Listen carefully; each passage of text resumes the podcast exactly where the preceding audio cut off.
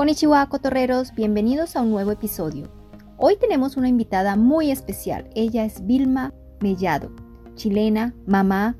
Ha vivido en Japón por cuatro años, pero actualmente vive en Holanda. Su primer año en Japón fue por un intercambio, por lo cual pudo asistir a la famosa Universidad de Doshisha y luego regresó por tres años más. También es bloguera, su blog se llama Love Filmy Actualmente está escribiendo una novela y le apasiona todo lo que tiene que ver con la papelería, su nuevo proyecto. Pero no siendo más, empecemos con el episodio. Hola Vilma, bienvenida a Cotorreando. Gracias por estar en nuestro programa. Hola, hoy en verdad estoy súper eh, entusiasmada con todo esto porque la primera vez que, que, hablo de Japón en muchos años, así que feliz de la invitación y no sé, creo que lo pasemos súper bien. Bueno, Vilma, antes de empezar nos gustaría saber un poco de ti, pues háblanos un poco de ti. Ya, genial. Miren, yo, bueno, me llamo Vilma, soy chilena y hace casi nueve años que vivo en el extranjero, de los cuales cuatro han sido en Japón y el resto en Holanda. Eh, aquí en Holanda soy mamá primeriza, eh, hicimos muchas decisiones para poder tener esta vida familiar acá en Holanda y todo eso se fue forjando ya en, en Japón. Y bueno, eh, en Japón viví un año en Kioto y tres años en Tokio. Y, y, la verdad fue una experiencia genial. Ahí yo creo que vamos a empezar a hablar más de eso, pero en general eh, ese es mi resumen del resumen de mi historia ahí fuera de Chile. Bueno, yo estoy muy curiosa. ¿Por qué Japón? ¿Qué, fue lo que te motivó a Japón? Miren, a ver, yo era el tipo de, de chica que le encantaba el anime cuando pequeña todo el tema de Sailor Moon, Rurouni Kenshin, todas esas cosas, yo pequeña me encantaban. Fui creciendo, creciendo entre la universidad y la verdad que el anime como que se fue al olvido porque empecé a tener ya clases de, de cultura asiática. Yo soy profesora general básica, entonces tenía la, la, oportunidad en mi universidad de tomar otros cursos de otras cosas, de otras eh, facultades y decidí irme por Asia porque era algo que me traía desde pequeña. Y bueno, eh, postulé una beca en mi penúltimo año de carrera para irme de intercambio a, Japón. ¡Wow! Me la, me la, gané, sí. Me fui un año a Kioto, a la Universidad de Doshisha, y allá estuve un año de, de cursos de cultura más idioma. Entonces todo lo que había tratado de aprender en Chile, que fueron dos años, allá en Japón me lo pasaron en tres meses. En tres meses ya había hecho todo lo que había hecho en, en Chile fue un año genial, lo pasé, fue hermoso, ¿verdad? Fue como el culmine de un, de un, sueño, porque yo pensé que la única opción de conocer Japón iba a ser esa, o sea, no, no, nunca anhelé más porque nunca pensé en irme de Chile o vivir en Japón en forma indefinida, no.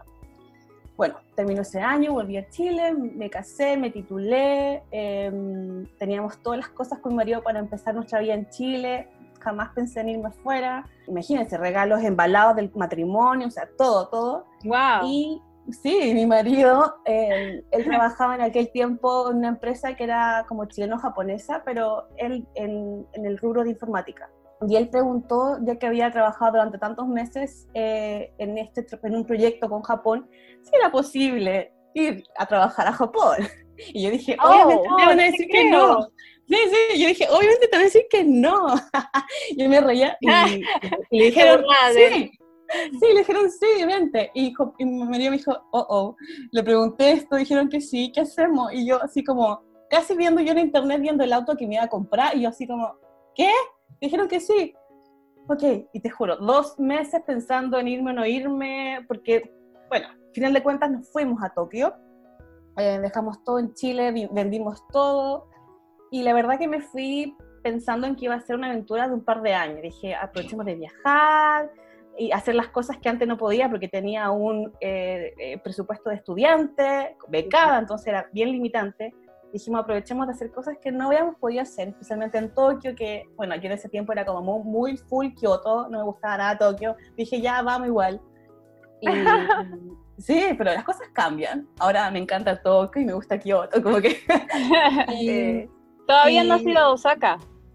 Sí, no, sí, sí, fui a Osaka, pero no, pero Osaka no está como de mis top 5, como que Osaka nunca le he encontrado tanto el, no sé, la chispa. no sé, como Ah, algo sí. que- sí, no sé. Mi familia vive en Osaka. A mí me encanta Osaka. Yo creo que es más tranquilo puede ser respecto a otras eh, ciudades gigantes, se podría decir.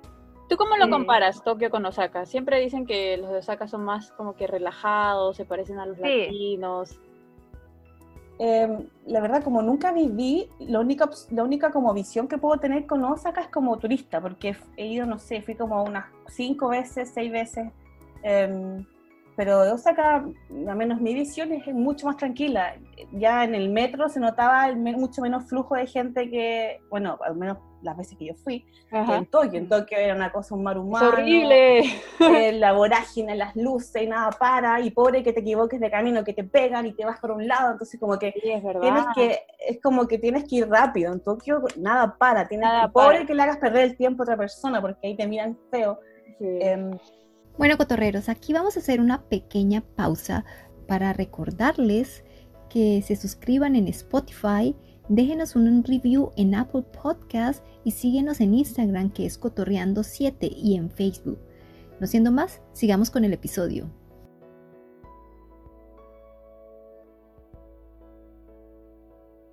Sí, creo que por eso, creo, sí, creo que por eso cuando uno está perdido y llega y pregunta algo, no, no, no, sé, o sea, pasan así, ¿no? No, sí, Ay, me ha pasado, me ha pasado.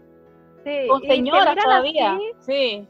Con señoras que parecían buenas personas, entre comillas, y me dijeron, ah, no, nosotros venimos de otro lugar. Y tú estabas como que, ustedes viven acá, se nota que viven acá, por favor. Sí, ¿No nos pueden ayudar un al- poquito?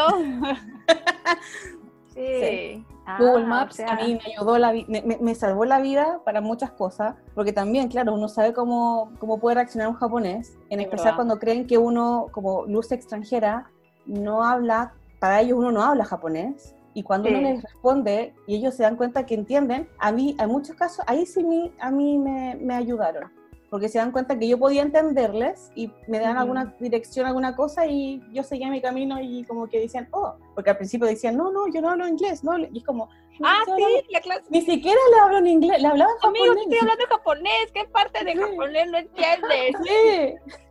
Sí, me pasa. Me ha pasado también. Pues Sí, estamos es- en un es restaurante y me, y me dicen, eh, me toman la carta en inglés y me siguen hablando en inglés y yo les respondo en japonés como diciendo, ¿qué parte de que estoy hablando japonés no entendiste, amigo? Eso pasa mucho. Incluso Nikkei tenía amigas que también allá, viéndose como japonesas y todo, a ella eran, eran la única persona en, el- en la mesa que les hablaban distinto. Y eran como, ¿por qué ella? Si ella... Y era la, la- la persona que mejor hablaba japonés de la mesa, o sea, y aún así la eran, no, habían cosas muy, muy extrañas respecto a los idiomas. Qué gracioso. Ah, qué chévere, o sea, fue una aventura para ti eh, vivir en Japón entonces. Sí, Algo inesperado. aventura. Sí, inesperado. Vamos a probar, vamos a ver si nos gusta y volvemos después de un par de años con viajes de por medio. Pero nunca pensé que, que esto se iba a ir alargando tantos años, que iba a cambiar tanto en el camino y que la Vilma que se fue de Chile pensando que se iba por un par de años, nunca más iba a poder volver a ser como ella. Porque uno cambia a medida que uno conoce gente, lugares nuevos. eh, ya Es tu pasado es parte de ti, pero evolucionas. Sí, eso es Y- verdad. Eso sí. es muy ¿Y cierto. en qué forma, en qué forma te hizo cambiar a ti Japón? Uh, a ver, em, yo creo que lo principal es uno valora mucho más la familia que uno tiene en, en- en tu país, a menos como yo que tengo mi familia lejos, eh, uno los valora más, como los extraña más, uno extraña el pan que te hace tu mamá o cosas simples como de tomar todos once en la mesa, como y tampoco cosas muy producidas, es algo muy simple. Y también eh, lo que aprendí muchísimo es el tema de la estética, del- de la importancia de, como de, de cómo se ve todo. Que antes yo en Chile no apreciaba cómo las cosas se veían, como que me daba un poco igual, Mm. eh, pero, pero en Japón uno empieza como a apreciar mejor la belleza de todo, desde cómo te sirven un café, de cómo te entregan el dinero, sí, cosas súper pequeñas, hasta cosas grandes como un templo que está perfectamente restaurado, Ah. pero eso ya en grande, pero cosas pequeñas uno se fija en, en cómo la gente anda vestida, eh, cuáles son los extranjeros que viven en Japón y cuáles son los extranjeros que son turistas. Uno los puede observar y uno ve bien quiénes están japonizados de quienes no están japonizados. Entonces uno empieza a abrir como su mente al tema estético que uno dice, oh Dios mío, me estoy volviendo como ellos, todo tiene que ser perfecto. Sí, parece mentiras, pero sí. Tú notaste la diferencia de los extranjeros como turista y de los extranjeros que viven en Japón. Pero también hay varios tipos de extranjeros que viven en Japón.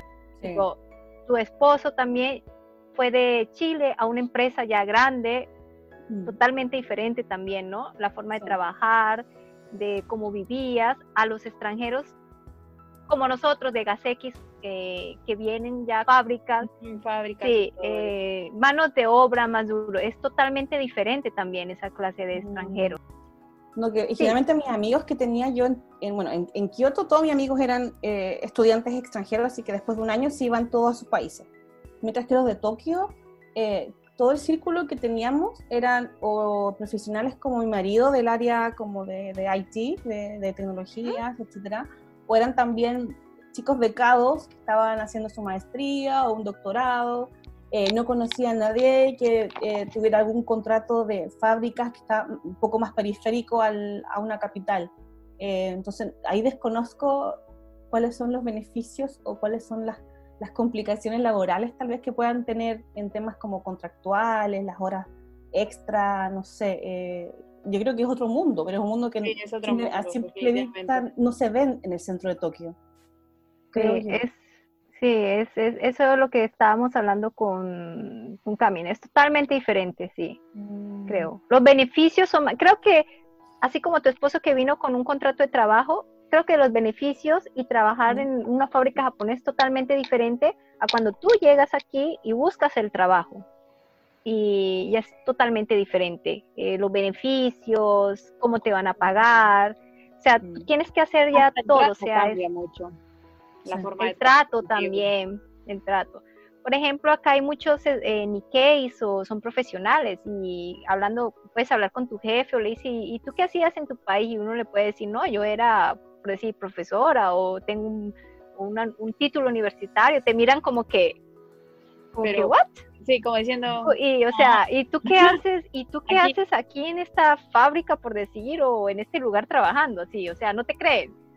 Y entonces, o sea, es diferente, totalmente, ¿no? Wow. te, ven, así, es totalmente diferente, sí, la, la perspectiva, ¿no? Es que también es por el mismo, la estructura japonesa, que si tú no estudias o tú no te esfuerzas, no vas a seguir más, ¿me entiendes? Eres mano de obra en cambio, si tú eres, si vas a estudiar o tienes ya, te empeñas, vas a ser alguien más. Entonces, es así como que o blanco o negro. Entonces, mm. cuando hay una, así como que nosotros los latinos que venimos a veces ya tenemos este, un título universitario, todo mm. eso, y te ven mm. acá, es como que, ¿por qué, no? Se quedan en la intriga, ¿no? No, no, no, no, como que no entienden. Uy, qué interesante eso, yo no lo... en serio que yo, yo lo desconocía. No sé si hay en, un, hay en un capítulo que nosotros hablamos o lo llegamos a hablar, Cami, no, no sé si lo comentamos de eso, de la diferente clase de, de, extranjeros que hay aquí, los que vienen a estudiar como tú, que dijiste, están en ese círculo, becados, o los que vienen a, a estudiar con su propia plata, que también tengo amigas que se gastaron bastantes euros este, para poder estudiar acá y les den una visa. Ya, también, y a comparación de nosotros, los o los descendientes, que es como otro mundo también, otra burbuja diferente. Como tú lo comentaste, ¿no? Acá tú estás viviendo en Japón y vives en una burbuja tan bonita, todo tan perfecto, como que te olvidas del resto del mundo, ¿no? O sea, como parece que no pasa nada. Tienes todo aquí, ¿no? Entonces como que el resto del mundo no pasa nada, es todo normal. Sí, y no te das cuenta hasta que ya pasó el tiempo, ya te vuelves viejo y estás como que, ¿qué pasó? De hecho, con mi marido, cuando, estábamos en Tokio decidiendo si irnos o no irnos a, Holanda o a otro lugar, decíamos, nosotros vivimos como en la isla de Peter Pan. A eso que le decía a, mi familia en Chile, porque eh, la verdad que es una vida tan perfecta, en donde todo es tan seguro, tan limpio, todo se ve aparentemente tan feliz, todos los turistas, todos mis amigos que han ido a Japón, todos me dicen, ¿por qué te fuiste? Es tan lindo, todos queremos vivir en Japón, ¿cómo lo hacemos para vivir en Japón? Y yo digo, Japón es genial en muchos aspectos, pero no es para todos, porque hay, hay un mundo por detrás que no lo ve un simple turista, y es esta burbuja de felicidad pero que por detrás, y si uno, uno, uno la revienta, eh, es muy cruda. Hay mucho trabajo, es muy cruda, hay mucha soledad a veces. Sí, em, sí es em, verdad. hay, hay, mucho, hay, hay, hay mucho problema de saber cómo funcionan las cosas, porque todo tiene una forma de funcionar y a veces tienes que ir constantemente aprendiendo cada regla. Y son tantas reglas que finalmente sientes como que tu vida tiene que seguir cierto ritmo. Sí. Es todo tan burocrático, de verdad, y a veces eso cansa, cansa mucho. Mm. ¿Tú cómo viste el punto de, eh, bueno, no sé si no, no trabajaste aquí con japoneses, pero o tu esposo te contó las jerarquías? ¿Cuál es tu perspectiva acerca de las jerarquías en Japón? Sí, mira, em, mi marido trabajó en un team mayoritariamente extranjero dentro de una empresa de tecnología, entonces la jerarquía eh, dentro de ese grupo pequeño de una gran empresa eh, estaba protegido porque sabían que la forma de trabajar de los extranjeros no podía ser como la de los japoneses.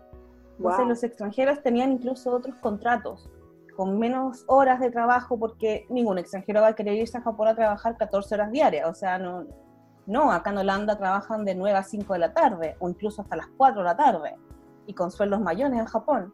Entonces eh, hay, hay, un estándar del extranjero a menos de países que son más desarrollados en temas de horario y calidad de vida, que no, que no era tan conveniente. Entonces, en temas de jerarquía, era mucho más como de team, em, em, al menos en la empresa de mi marido, era todo muy en, buena onda, en paz, en donde el, jefe se preocupaba mucho de que los extranjeros no se espantaran. Y era también un eh, jefe que era Nikkei, que era panameño japonés. Oh. Ah, para que se entienda.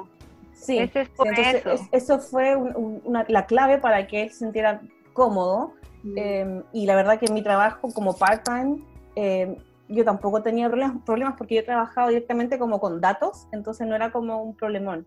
Pero sí tenía amigas que tenían problemas muy graves con jefes que incluso les llegaron a pegar.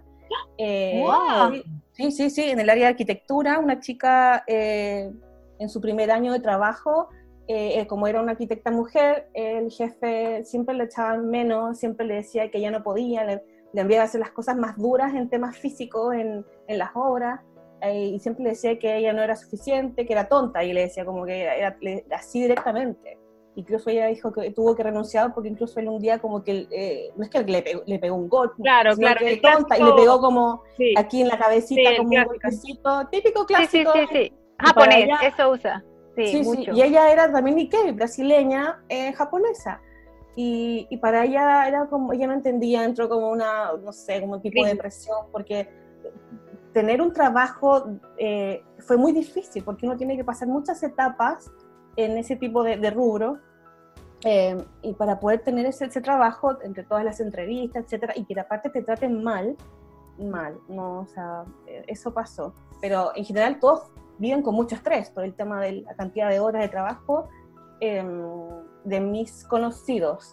no sé si todo, porque yo creo que muchos chicos que trabajan como parte en un, en un bar, es, es, otro mundo. Claro, sí. Pero en lo que es oficina, eh, hay que mantener el tema del horario, no irse antes del jefe, ah. irse a beber con estos nomicai que, que son como una, dos, tres tandas hasta el karaoke, solamente porque el jefe quiere que lo acompañen, no sé, una cosa extrañísima. Sí, ese no, me cae. Sí. Quería saber, este, ¿qué opinas tú sobre el karoshi? Mira, eh, no tengo ninguna conocido que haya pasado por algo tan grave como, como, eh, como una depresión muy terrible por, el, por esto. Eh, quizás ellos no, porque siguen como trabajando en esta máquina de seguir, seguir. Pero sí tenía una amiga que en ese tiempo era mamá primeriza, y que veía a su, a su marido trabajando todo el día. él no estaba nunca con su bebé y ella empezó a, a vivir con esto del, de una depresión grave del tema del, trabajo. Eh, no conozco a nadie que se haya suicidado por, el, por esto eh, y para muchos como que no es tema. Eh, es, hay que trabajar y hay que esforzarse del gambari más. Y todos dicen, ¡Oh, gambaró! o el sí. ama, y es como que todos te, animan a seguir trabajando, vamos que se puede. Bueno, al menos mi opinión es, y por, lo cual me fui de Japón, una de las cosas principales era que eh, si mi marido se, cambiaba de trabajo, uno nunca sabe qué tipo de jefe te va, te va a tocar. Claro, te va a tocar. Te dicen unas cosas al contrato y como ahora, la, bueno, en aquel tiempo las horas laborales tenían como un límite. Te dicen, te van a pagar pero este es el límite de horas, horas laborales porque por ley nadie se puede quedar más tiempo. En aquel tiempo era así. Pero uno nunca sabe qué, tipo de jefe vas a tener. y, y, el tema de las horas laborales y tener hijos y que mi marido no, sea, no, no, no sea capaz de, estar con su hijo, fue como, hay que irnos de Japón. Eso fue una, una de las razones. Y buscamos un lugar donde en verdad hubiera una calidad de vida muy buena respecto a eso. Holanda se trabaja muy poco. De hecho, el país, uno de los países que se trabajan menos horas en el mundo. Ya me quiero ir. ¿Cómo hago? ¿Cómo hago? Trabajan aquí hasta es, que, es, impresionante. Yo llegué acá y me sentía como una campesina. Decía, ¿cómo, cómo está todo cerrado? Y no hay comida, no hay, no hay algún lugar que hagan todo, no sé, que, que me den de todo un poquito. No, acá el, el, todo el comercio cierra hasta muy temprano. Y Japón está todo tan fácil porque todo es para el consumidor. Exacto. El trabajador pasa a segundo plano. Es ¿Cuáles fueron las, diferencias más drásticas que viste entre Japón y Holanda? Ay, em, primero es la, es la valoración del trabajo, que en Japón es trabajo, trabajo, y después puede ser tu familia, eh, en el caso de los salariman que trabajan duro, o sea, em, en Holanda no, en Holanda es primero tu familia, o sea, la prioridad es esa y hay, muchos, hay muchas ciudades en donde no se trabaja después de ciertas horas. Por ejemplo, acá en mi zona, después de las 6 de la tarde está todo cerrado, excepto el supermercado. En, Amsterdam también hay ciertos días que también eh, todo se cierra mucho más temprano. Los domingos está casi todo cerrado en todos lados, excepto en las, partes más, más turísticas. Em, eso por un tema, el tema familiar, el tema del, del, tiempo. Y en otra cosa que también a mí me golpeó fuerte eh, fue el tema de la forma de ser de los japoneses, que es siempre como con un poco de culpa, de que si le pegas a otra persona, ¡ah, sí, no sé! Estás todo, todo el rato pensando en que tienes que agachar la cabeza para inclinarte de pedir perdón, perdón, perdón. Yo llegué a Holanda en el supermercado, perdón, y no miraba a nadie en los ojos. Yo caminaba por la calle mirando el suelo y de ahí me empecé a dar cuenta que acá la gente se habla entre ellos en la calle, se ríen, todos, es, es, otro mundo, son mucho más relajados en la forma de ser, de hablar, y ahí uno se da cuenta que en verdad en Japón es, son todos mucho más empaquetados, de, de nadie se muere mucho, si alguien se cae en la calle, mucha gente ni siquiera se, es verdad, no acerca a, a, recoger a nadie, pero eso son como las cosas como más fuertes que a mí me... Wow me golpearon un principio. Es verdad sobre, sobre lo que dice de mirarse eso, sobre el tatemae. Pero uno no se da cuenta, uno no lo hace en forma consciente, sino que como uno quiere ser como el resto de no incomodar, porque esa es la, cosa, uno antepone a los demás antes que uno. Entonces, yo en, Chile hubiera estado conversando con mi mejor amiga que me fue a visitar, o sea, a Japón estaría ahí conversando con ella en el tren, pero estando en Japón, mi mejor amiga me decía, no, tenemos que conversar muy, no, no podemos, el, el celular no, no, no, no hables, no hables, porque no puedes hablar, porque acá mal visto. Como que uno tratando como de explicarle a los demás, mi mamá, mi amiga me miran así como, ¿en serio aquí hacen eso? Sí, ten cuidado con bajar la escalera eléctrica por la izquierda, es por no sé qué. Eh, eh, uno como que siempre tratando de enseñarles la forma que allá se vivía, como si esa fuese la única correcta. Claro. No, pero sí tienes razón. Y a mí este, me pasa mucho con mi mamá, que ella sí es como que súper peruana y a veces es como que, mamá, no hables en público con el celular, por favor, por favor, qué vergüenza. O sea, no es que te van a poner una ampulta, pero es como que todo el mundo te ve con una mirada pero súper juzgadora y tú te quedas como que, Dios mío. ¿Por qué no me sí, a mí, a, sí, a mi hijo le pasa eso cuando yo voy a reclamar algo o digo, y entonces, ya sabes, típico latino que uno eh, como que se, es muy, muy apasionado para decir las cosas.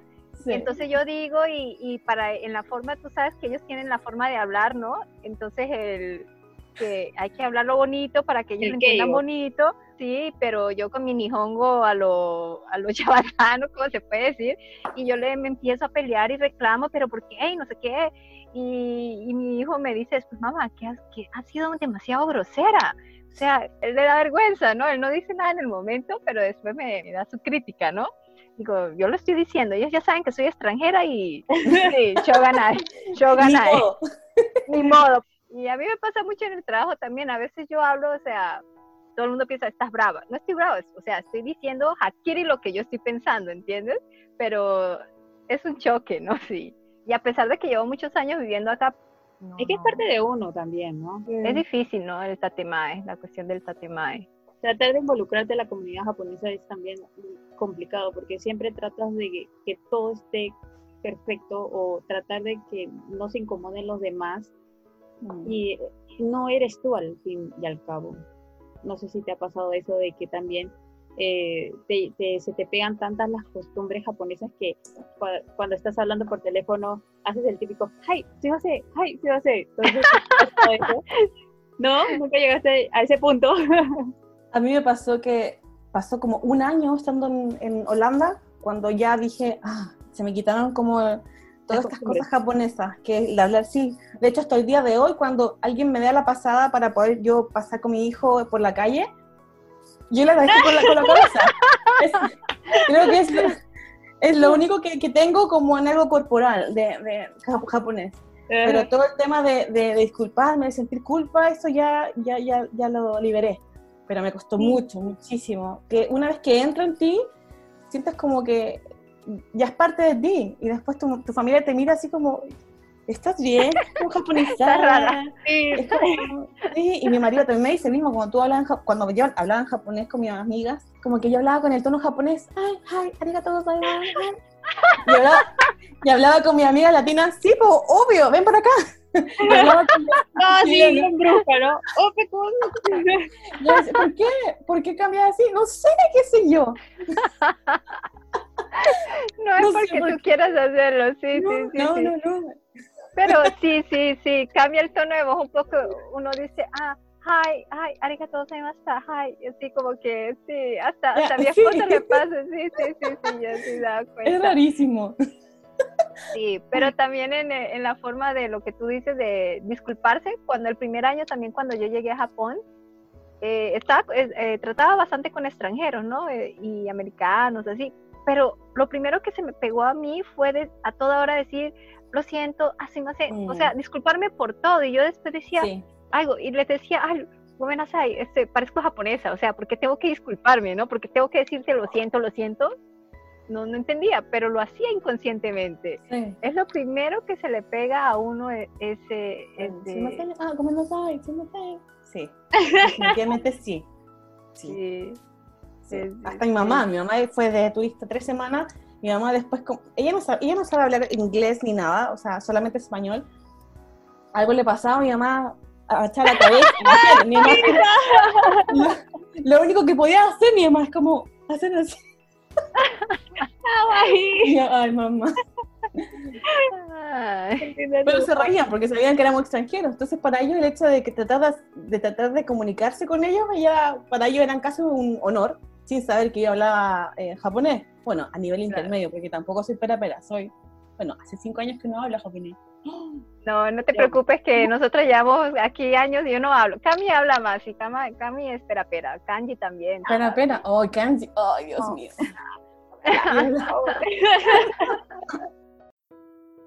Vamos a hablar un poco de anécdotas, así como para salirnos un poquito ya de lo, de lo trágico de Japón. ya dejemos de rajar, pobrecitos. ¿Cómo fue tu primer verano? aquí en Japón, porque el mío fue terrible. horrible, horrible. Miren, la verdad que en aquel tiempo, el 2009, sí, el primer, el primer verano, eh, yo no tenía tanta información de cómo era el verano en Japón. Eh, entonces, yo venía con mi maletita, con algunas cosas de verano, pero nunca pensé que iba a ser de esa manera. Aparte, estaba en Kioto, en un valle, ahí el calor es más intenso en general. Eh, lo pasé pésimo. Me recuerdo que usar faldas y me corría todo el sudor por las piernas, se me pegoteaba por todas las axilas, por la espalda. Me, me, yo me bañaba tres veces al día eh, porque era mucho. Yo iba a la universidad, volvía. Yo creo que me hice amiga mucho de Uniqlo porque tenía muchas eh, camisetitas para el aire, cosas especiales de ropa. Em, pero fue, fue súper incómodo porque nadie te avisa te dicen, no, va a ser húmedo. Y uno dice, nada, no importa, humedad, no importa, mejor para la piel, pero... sí, bueno, y de hecho es así, ellos tenían la piel perfecta ya. Respecto al en, temas de, de, verano, es como una noticia mala, porque el tema de, de, los cambios de temperatura me gatilló asma. Yo nunca había tenido ah. asma y, como en cada temporada subía y bajaba la humedad, después es seco, porque el invierno es súper seco, el, el, viento es duro. Eh, cada tres meses yo paraba en el doctor para preguntar qué me pasaba, tenía siempre el pecho muy contraído y ahí me encontraron que tenía asma y se me gatilló asma adulto en Japón. Y eso es algo que se me voy a tener por el resto de mi vida. Hoy en día tengo que tomar corticoides todos los días para poder tener mi asma en control porque wow. Eh, en general mucha gente tiene el gen del asma, pero por el tema de ambiental no se te desarrolla. Cuando lo tienes de pequeño se te puede ir cuando adulto, pero cuando te viene de adulto no hay vuelta atrás. Wow. Eso me pasó en Japón con todo el tema de los aire acondicionados, que benditos aire acondicionados en verano, pero me pasó eso. Así que soy asmática gracias a Japón. ¡Wow! ¡Qué, sí, ¡Qué regalo! ¡Wow! Esa, esa no sabía que podría darte asma. De repente hasta yo tengo y ni me doy cuenta porque a veces me falta el aire. ¡Wow! ¡Qué fuerte! ¿Y cuánto tiempo estuviste aquí en Japón para que como que te dé asma? Eh, cuando yo estaba en Kioto durante ese año estaba bien, después volví a Japón y en esos tres años en Tokio junto a mi marido, en los últimos dos años empecé a ir casi cada cuatro meses al doctor porque tenía episodios graves de, pecho contraído. Yo no entendía qué me pasaba, yo pensé que era un resfriado normal, una bronquitis. Em, y ahí fue que empezaron a darme corticoides para probar porque no es una cosa que te dan un examen de sangre y digan, ah, tú tienes asma. No, es todo como un, examen de aire con, con, cosas especiales. Imagínense, yo, como un japonés intermedio, eh, frente al doctor, tratando de entender qué me decía, tienes que tomar corticoides. Y yo así como, obvio que no, no voy a tomar corticoides, porque yo no sabía, no sabía qué podía pasar. Y bueno, pero el tema es que ya después con los años acá en Holanda yo lo tengo muy controlado, ya estoy bien informada, porque cuando te dan alguna enfermedad así crónica, em, al principio es como negación y después te vas eh, aceptando. Aceptando, sí. Wow. Y eso es lo que miedo. de verano. sí. Wow. O sea que el verano para ti fue terrible aquí en Japón. Fue terrible, sí, porque eh, para poder salir, eh, y en temas así como femeninos, eh, trato de... En mi casa puedo andar con bus, o desordenada, o sea, tranquila, estilo, no sé, para ver un, drama, pero para salir yo trataba de ser como la japonesa, trataba de alisarme el pelo, ah, poner uñas bonitas, maquillar, como que trataba, trataba de, no sé, de verme un poco más parecida, pero yo salía de mi casa, pasaba, caminaba una cuadra y ya el pelo tenía el sudor. Mufasa, el maquillaje, corrido todo, tipo mantequilla, eh, el brazo, el bloqueador se me iba por todos lados, llegaba a estación así, sobreviviendo para que llegara el próximo tren, entraba el tren y yo igual que la japonesa sacaba mi toalla pequeñita, limpiándome todo lo que pudiera, pasándome la bioré por todos lados. O sea, era eh, fue una experiencia que decía, eh, siempre yo sobrevivía en lugares sin aire acondicionado en lugares con aire acondicionado, yo era uff, feliz. Pero mm, es muy difícil, es muy difícil porque, por ejemplo, yo, yo no soy delgada, yo tengo sobrepeso. Y cuando caminaba sin, eh, con, con falda, eh, el, el, roce. El roce de, los, de, de las piernas me hacían eh, heridas y en Japón era, para mí era difícil encontrar tallas grandes eh, a menos sobre 44, ya no podía, eh, en ese tiempo, hace cinco, hace cinco años, era difícil encontrar en, las tiendas. Y las tallas 42 eran una cosa así, yo decía, ¿cómo entro en eso? Eh, incluso los zapatos, 38, yo decía, quiero un zapato 38, y había mucho menos. Tamaño, 36 estaba lleno. Pero para el verano era más difícil, porque tenía que buscar dentro del comercio que había y para tallas más grandes, no sé, 36 en adelante, no, no había. Mm. pero eso ha sido recién el cambio, que ahora ya tienen tallas más grandes, porque yo también cuando estuve acá en Japón, cuando era niña, prácticamente en todo mi colegio, no encontraba talla para mí porque era más alta o también mi contextura, como somos latinas, entonces a veces somos más anchas eh, o tenemos más curvas y la ropa japonesa no nos queda bien. Exacto, la lencería era un tema, yo cómo me compro un sostén, no, era... Y no, y siempre, siempre tiene una espuma, o sea, como que te hacen el push-up y tú estás como que sacar esa cosa, me quema. bueno, yo no, yo no me puedo quejar mucho porque yo soy más, más petit. Para encontrar ropa y zapatillas es un caos. Es, un caos, sí. y yo tenía compañeros, o sea, no, Juan Pablo tenía compañeros de trabajo que eran gigantes, de dos metros, extranjeros también, no sé, irlandeses, qué sé yo. Mandaban a comprar toda su ropa al extranjero, no podían, pagaban un dineral por un jeans, solamente por un vaquero y porque en Japón todos les quedan cortos, eran pequeñísimos. Mi marido es súper delgado, él era feleño unículo, talla M se lo compraba todo. yo, talla M y unículo no me entraba ni la bufanda me. Eso a mí también. La bufanda, los calcetines, yo era feliz, yo era. Los gorritos, los gorritos. Los gorritos. Pero no es difícil. Sí, el tema de la ropa sí, sí he visto que mucha gente, ¿no? O las mangas también, no sé por qué las mangas te quedan eh, yo no ah. soy alta, pero te quedan cortas también. Llega así como uno quiere, mangas bien en, el, en, la, en la muñeca. O sea, a mí siempre me pasa que por ser mi cuerpo, ser distinto, siempre hay como que esas miradas de que, eh, ay, estás gorda. Y no es que esté gorda, sino estoy en mi peso, pero para ellos, en su mente, estar delgada es prácticamente estar anoréxica.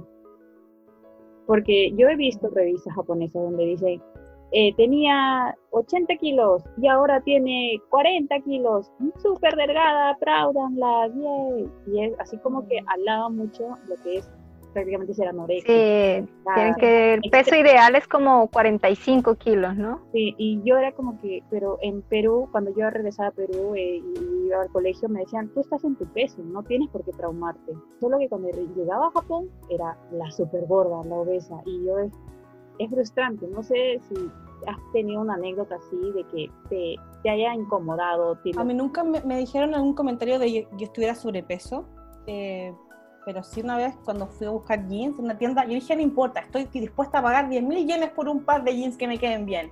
Fui a Levi's, creo, ahí en Harajuku, fui, quiero que un jeans lindo que me quede, pero no importa el precio. dije, dijeron, ¿y tiene talla más grande? Porque eran unas cosas así pequeñitas. Me dijeron, si quieres puede ir a la, a la, a la, sección de hombres, quizás ahí. Y cuando, y cuando me dijeron que, quizás podía ir a la sección de hombres, fue como, mm, ya, gracias. Y, me fui nomás. ¿Qué, idea? A ver, un patrón Tal vez me queda bien de cintura, pero ¿dónde me va a llegar las piernas? No, o sea... O sea, ya, está eh, bien, no tengo tu textura, pero si vas a... Últimamente, como se está tratando de que haya más extranjeros, como que se internacionalice más, pero no creo que la gente esté apta todavía para tratarnos o entender que nosotros, nosotros somos distintos. No sé, ¿tú cómo lo ves a Japón eh, en las Olimpiadas, por ejemplo? Querían que haya más extranjeros y todo eso, pero ¿tú qué crees que pueda ser el problema? Mm, creo que ese es el tema que siempre conversamos con mi marido, tema de, de quedarnos o no quedarnos en Japón siendo extranjeros, porque nosotros no tenemos ningún familiar allá, nosotros no lo hicimos como japoneses, o sea, para ellos somos turistas, turistas que se visten un poco mejor, se acercan un poco japonés, pero son turistas. Eh, entonces, eh, siento que tal vez eh, la sensación que puedan tener otros extranjeros de querer irse o no querer ir a Japón a vivir, yo creo que primero es el miedo laboral, del tema de cómo puede cambiar tu vida en un ritmo fuerte de trabajo. Em, segundo, cómo va a cambiar tu calidad de vida en, tu casa, porque la gente puede tener patio en otros lados, pero si tienes un trabajo demandante en el centro de Tokio, es casi imposible tener algo así. Yo creo que eh, muchos extranjeros tienen esa, esa barrera como del tema como de comodidad de vida, pero si uno piensa en cómo va a ser la relación de los japoneses con los extranjeros y como que, que uno pueda sentir, em, yo creo que hay una, que yo creo que para los japoneses, hace cinco años atrás, mi parecer era que si, eres un Nikkei, si eres un extranjero, que naciste y viviste toda tu vida en Japón, o si eres eh, esposa de un japonés y, y, estás esforzado en aprender todos los kanji, llevas a tu hijo al jardín y al colegio, aún así todo ese grupo de personas, ellos nunca van a ser japoneses para un japonés tradicional. exacto. siempre vas a ser un, un, extranjero o alguna mezcla rara que ellos no entienden, ni un halfway, no sé, y lo dejar en otro grupo. Pero no, no es como el, la forma tradicional y yo creo que esa fue también otra razón de que nosotros dijimos, no sé si queremos que algún hijo de nosotros crezca y lo miren siempre o lo molesten, porque también sabemos que pasa esto en la cultura de, de Japón, del que es. Es distinto, aunque sea guapo, aunque sea no guapo, pero el que es distinto, como que mm. no es tan bien visto. Eh, y tener un hijo allá, eh, no, no, a nosotros nos dio miedo, como formar familia en Japón. Por eso nos, nos fuimos. Mm. El día de hoy yo amo Japón, me encanta. Yo como eh, en una pareja sin hijos es perfecto, Tokio, perfecto. Donde tú vivas en Japón es perfecto porque tiene muchas cosas que hacer. Claro, trabajas un montón, pero también la, parte de diversión de los matsuri. Como que te, estás en esta isla de Peter Pan donde haces muchas cosas. No paras, no paras, no paras. Pasan cinco años. ¡Oh! ¿Qué ha sido de mi vida? Pasan diez años más, no te has dado cuenta. Pero cuando sí. la decisión de, de tener un hijo, ahí yo creo que la gente se hace otro tipo de preguntas. Y yo conocí a japoneses que viven en el extranjero, que aquí en Holanda, y muchos de ellos no les gusta el, tema, el vivir en el, extranjero. Y muchos japoneses que han vivido en el extranjero y vuelven a Japón no son iguales que los japoneses que nunca han vivido fuera. Han vivido fuera. Por eso es que los consideran ya como extranjeros. ¿No te has dado mm, cuenta? Pues, ah. que que van, se van al extranjero y viven allá, cuando regresan, los demás japoneses ya no los tratan igual. Ah, ¿en serio? Oh, sí. sí. porque su, su, forma de pensar, de ver la vida es diferente, ¿no? Y lo que dice sí sobre los sobre de crear a los hijos aquí, sí, es un tema bien difícil. Ese era, ese era mi miedo, pero yo creo que como sugerencia para ti, ustedes que están viviendo allá y si, y si quieren quedar allá y eh, no sé, no, no me quiero. ¿No? wow, chan, chan, chan, no. La verdad salió. Pero al menos para vivir, pero sí, al menos para un, para un corto, para un periodo corto de, plazo a futuro es, eh, yo creo que hay que tratar de mantener la posición que uno tiene como, como una de, si uno se siente de una manera, como que, que no te importe nada de lo que pueda pensar la persona. Si alguien te dice un comentario es como que te rebote si lo haces mm. personal, si te llega, te puede amargar toda la semana, te puede amargar un mes, te puede amargar como un pensamiento por mucho tiempo. O sea, em, a nosotros nunca recibimos algo así, pero yo siendo inmigrante ahora en Holanda, donde yo aparentemente me veo como una holandesa, porque acá cualquier persona que se vea, aunque se vea asiática, afroamericana o latina, todos pueden ser holandeses. Hay tanta diversidad que hay, eh, cualquier persona puede serlo. Entonces yo aquí he sentido de la verdad que piensa, lo que la gente piense, me, la verdad ahora me da lo mismo, porque yo ya sé que ahora yo ya no soy 100% chileno, yo tengo gran parte de mí chilena, algo tengo de, Japón en, en, mí, en, en, cómo nosotros funcionamos como hogar aquí en la casa, y también tengo algo de Holanda, entonces uno a medida que pasa el tiempo, te vas se va haciendo algo que es muy complejo. Y yo también mm. pienso volver o no volver a Chile. Tal vez sus pensamientos es irme o no irme en Japón, cuándo irme en Japón o, o, probar otra cosa, o, ir, o probar. Em, el tema es que nunca, nunca vas a encontrar el lugar perfecto. Todo lugar va a tener un problema. Y lo que te pase que vas y vas o a Perú o vas y vas a Colombia y anhelas, nunca no va a poder tener todo. Yo sé que, tal vez va a ser difícil para mí volver a Chile y tener esas 11 familiares que a mí tanto me gustaban esa 11 significa como la hora del té. La merienda. Sí, la merienda, nosotros le, decimos 11. Tal vez sea para mí difícil o quizás imposible, porque acá aquí en Holanda tengo un tratamiento para mi hijo, mi hijo tiene señales de tener autismo, tiene tres años y tal vez, eh, que tal vez sea o tal vez no, no lo sé, en un par de años vamos a tener la confirmación, pero mientras, y eso a mí me tiene como muy como agradecida y muy como estable en este país, porque sé de casos de papás con niños con necesidad educativa especial en Japón que han tenido que irse de Japón porque el sistema no los ha ayudado a ellos. ¡Wow! ¡Wow! Sí, Pensé que daban ayuda. Pero... ¿Extranjero? ¿Por no tener eh, resistencia? Eh, en un caso era una familia chilena-japonesa, eh, un chico de espina bífida, que tenía problemas para caminar y que necesitaba un, como, estructuras metálicas para poder caminar porque tiene problemas en la espalda. Ella, se tuvo que ir a Chile porque ella tiene un tratamiento de Teletón, que es una institución gratuita para personas eh, físico. Esa es una familia, y, la, y, él vive ahora en Japón y ella vive en Chile, y se tienen que ver así porque... ¡Wow! ¡Qué complicado! Y otra familia que es japonesa argentina, eh, una, de una hija, la hija mayor, eh, le diagnosticaron autismo. Ni, siquiera se lo diagnosticaron, porque no, no había una institución, yo vivo en el centro de Tokio. Eh, la, fueron rechazando, rechazando, hasta como dejarla ignorada dentro del mismo jardín y, primaria, porque no podían saber qué, qué necesitaba. ¿Qué tenía? ¿Qué tenía? No, nunca le, nunca le dieron una respuesta, nunca la derivaron a ningún lugar se tuvieron que ir, se tuvieron que ir ahora a Chile y ahí hacerle exámenes y todo, y ahora están en Chile ellos. Entonces, eh, yo pienso, digo, menos mal, o sea, menos mal que me fui, porque si no estaría yo en la disyuntiva ahora pensando en mi hijo que tiene. Bueno, y mi hijo ha evolucionado un montón, eh, pero el caso es que uno nunca sabe lo que va a pasar. Entonces, mejor como proteger lo que uno ha ido forjando a lo largo del tiempo y, y ser fiel a eso. O sea, es como maní, si lo que me digan. eso es como sí, no, tiene, tienes toda la razón sobre eso de, la ayuda. ¿Sabes por qué no ayudan? Y para ellos es, es, muy importante eso, o sea, el tema de la visa, en tu caso, tu esposo fue porque fue de trabajo, pero si vienes aquí no puedes como ir en Estados Unidos o en Holanda, llevas uno o dos años, tienes una posibilidad de tener una visa, ¿no? De, de residencia. Aquí no, si no tienes un vínculo, no te dan una visa fácil. O sea, también son muy restringidos en eso. Sí, prácticamente si es que no te casas con un japonés o no tienes parientes japoneses, no eres japonesa, o sea, no te van a dar la residencia.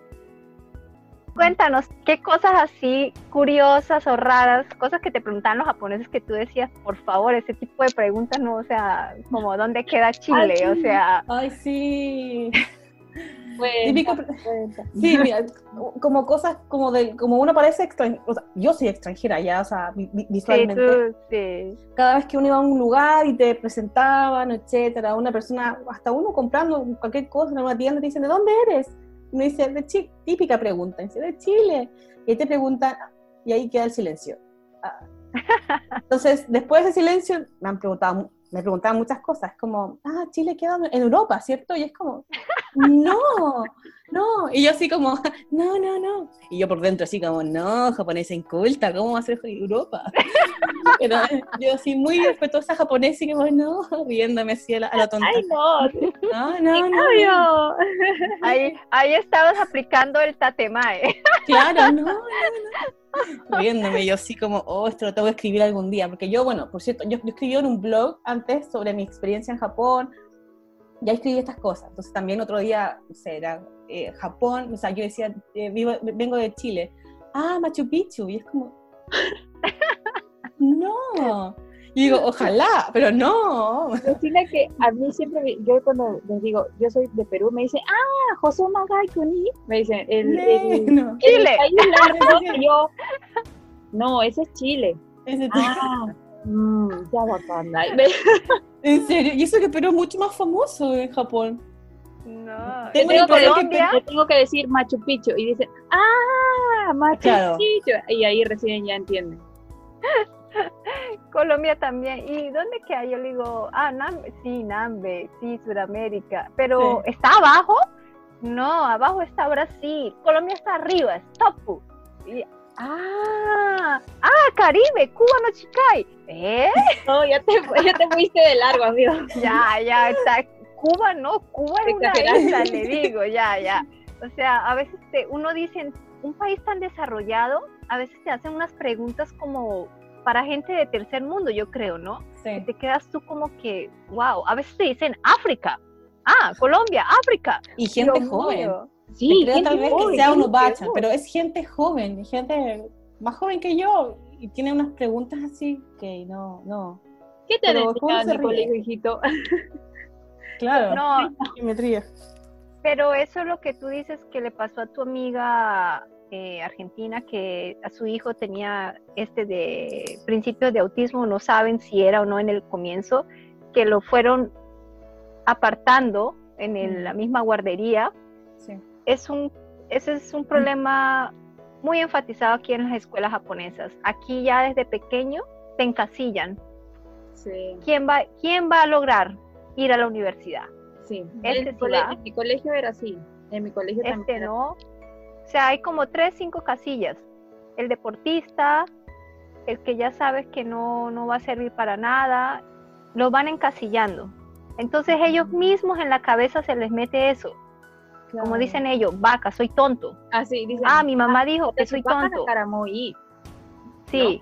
Entonces ya no se, no se esfuerzan para estudiar, no se esfuerzan para nada, porque desde el colegio ya te van, te van diciendo, ya tú no sirves para estudiar, te vas para una fábrica o hacer cualquier tipo de trabajo, pero menos para una universidad ni nada de esas cosas. No hay ese de que, pero tú puedes hacerlo, esfuérzate, tú lo vas a hacer, solo esfuérzate no, no existe eso. Es como que, ah, ya no hiciste esto, ya, ¿para qué? No te esfuerces. Ya ve otras opciones. A mí me pasaba que, que cuando yo nunca estudié en la primaria ni nada en Japón, pero cuando yo me tenía que presentar, me decían, oye, ¿por qué tú hablas japonés? Y yo le decía, bueno, es que yo estudié un año en la Universidad de Dosha. ¿eh? Me decían como, oh, ah, inteligente! y yo como, después, claro, estoy entendiendo de que en verdad para ellos era importante que yo estudiara en una universidad, aunque sea un año, em, en una universidad japonesa, entonces ya ahí cambiaba toda la conversación y yo ya no era como la, la esposa de mi marido, sino como que, oye, ella habla japonés, estoy en Japón, y como que yo resaltaba más, más que él. Eh, y, todo porque uno daba el nombre de un lugar que para ellos representa como estatus intelectual, que es una universidad.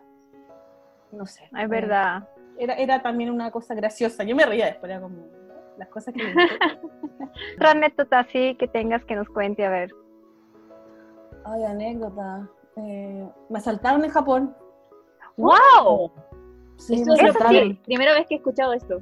Sí, en Tokio, en Tokio. No, no, no, en Kioto. Sí. Wow, pues, cuéntanos. Sí, estaba, mira, era, era como justo una semana antes de, de, volverme a Chile, después de ese año de intercambio, yo, iba, yo me había juntado con una amiga a ver unas cosas, me había con una maletita con muchos souvenirs, mi cartera, me había comprado una Coca-Cola, una eh, Guido me, tenía incluso una ensalada, estaba lista para irme a, comer estas cosas y dormirme tranquilamente.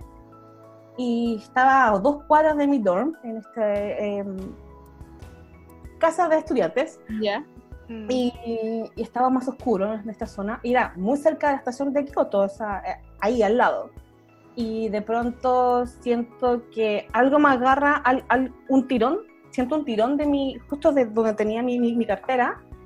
Y todo fue tan rápido, como que, como que traté de presionar, pero fue tan fuerte que algo pasó y yo me caí de, de golpe de, en, este brazo. Me levanté, vi que era un tipo en moto con, con un ah, casco. Ah, sí hay, sí hay. Em, eh, yo me pasé por la... Yo juraba que en mi cartera estaba mi pasaporte, no sé, yo, yo al tiro no sé por qué, quedé en, shock y pensé que ahí estaba toda mi vida. Y, menos mal que tenía en ese tiempo mi, un celular en, justo en un bolsillo, así que ahí llamé a... No, no, no, primero paré a un taxista. Y aparte se me había roto un, un vestido que yo tenía como a tira.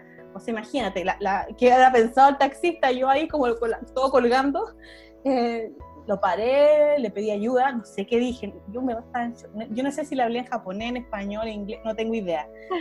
Solamente que él hizo una llamada, llegó la policía, y entre tanto yo llamé a, mi familia, escribí un, texto, un mensaje a mi familia en Chile para que bloqueara las tarjetas. Eh, y, y, escribí a un amigo que tenía, un amigo japonés que, de lo que me había pasado. El tema es que no llega una patrulla pequeña de policía, llegaron como cinco patrullas. ¡Wow! Yo me sentí como en el detective Conan, así, como, como me sacaron fotos, me dijeron ponte el lugar donde, donde pasó y me sacaban fotos, y así como limpiando con unas cuestiones, con guantes blancos, y yo no entendía nada, nada, nada. Yo estaba, no sé, no entendía nada.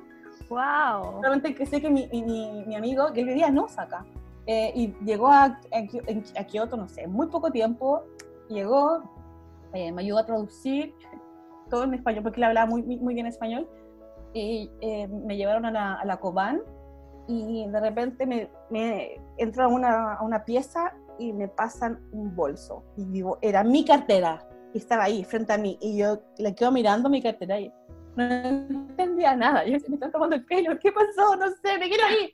¿Dónde está la cámara escondida? Sí. Y, y me dicen, revísela. Creo que me pusieron unos guantes y empecé a revisar y lo que le faltaba.